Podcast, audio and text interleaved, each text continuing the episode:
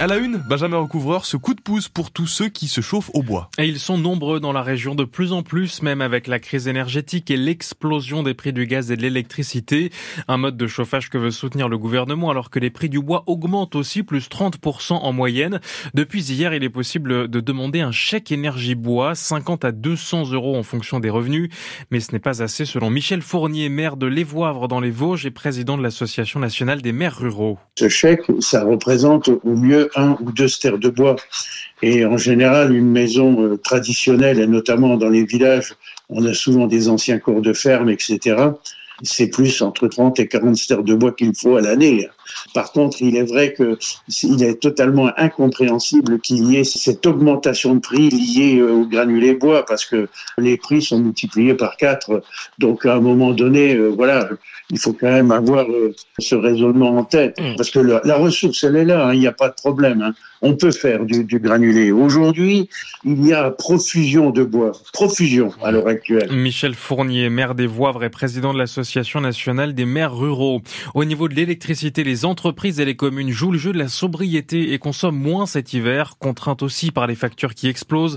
Moins 7,4% de consommation la semaine dernière selon le dernier bilan de RTE, le gestionnaire du réseau de transport d'électricité.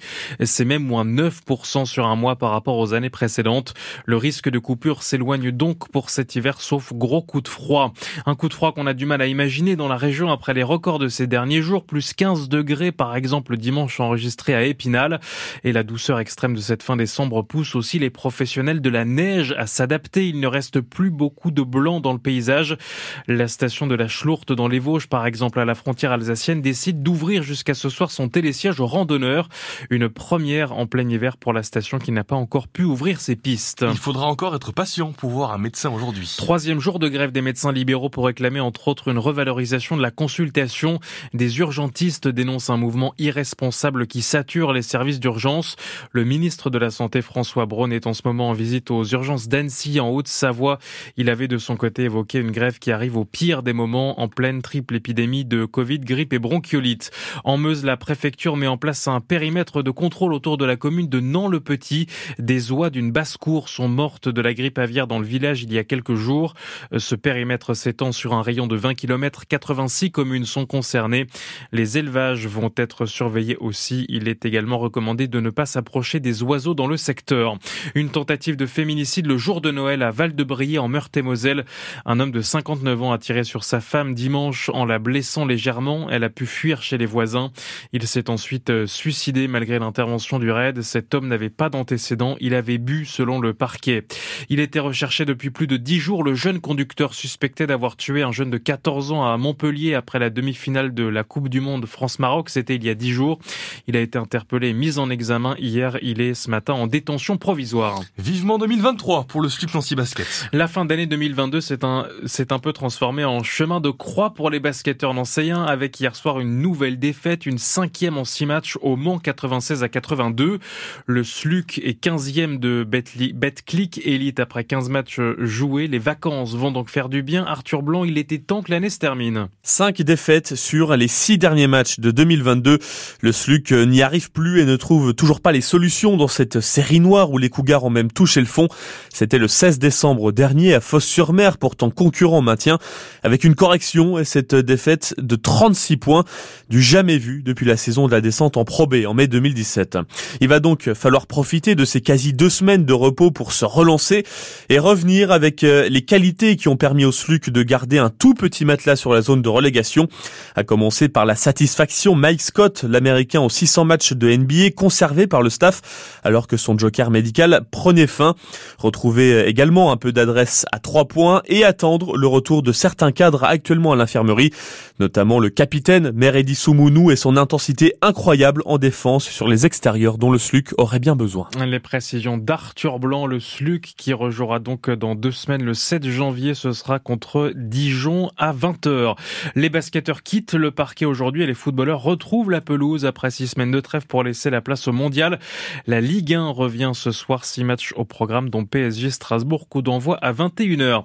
Et puis pour finir cette improbable histoire de covoiturage pendant la grève SNCF, le week-end de Noël, une jeune femme devait rejoindre Ténac, c'est en Charente-Maritime depuis Annecy, mais sa covoitureuse allait-elle rejoindre une une retraite bouddhiste à Ténac, en Dordogne, donc assez loin de sa destination. Quand elle s'en est rendue compte, la voyageuse l'a fait remarquer à la conductrice qui a gardé le cap en l'insultant. Elle est donc descendue de la voiture à Bergerac, en Dordogne, en pleine nuit, à 180 km de sa destination. Elle a attendu un taxi pendant deux heures avant de rejoindre euh, sa destination par le train. Ça lui a tout de même coûté 240 euros et elle aura mis 30 heures pour faire le voyage. Cette histoire rocambolesque et le témoignage de cette jeune voyageuse, c'est à lire sur francebleu.fr. C'est un enfer C'est littéralement un enfer. Voilà. Et cette jeune femme a aussi eu peur un peu pour sa sécurité car la conductrice, euh, qui évidemment n'a pas remboursé le voyage, En plus. était un peu agressive. Oh Comme quoi, Mais elle- normalement, les covoiturages, ça se passe bien. Surtout qu'elle avait voulu prendre les devants, si vous voulez, pour euh, éviter d'avoir un train supprimé. Elle avait elle-même pris un covoiturage euh, d'entrée de jeu. Oh, le schkoumoun. Et puis ça s'est quand même très très mal passé. Ah, c'est euh, exceptionnel. Voilà, histoire à lire sur le site internet de France Bleu. Histoire qu'on préfère lire que vivre. Oui, exactement.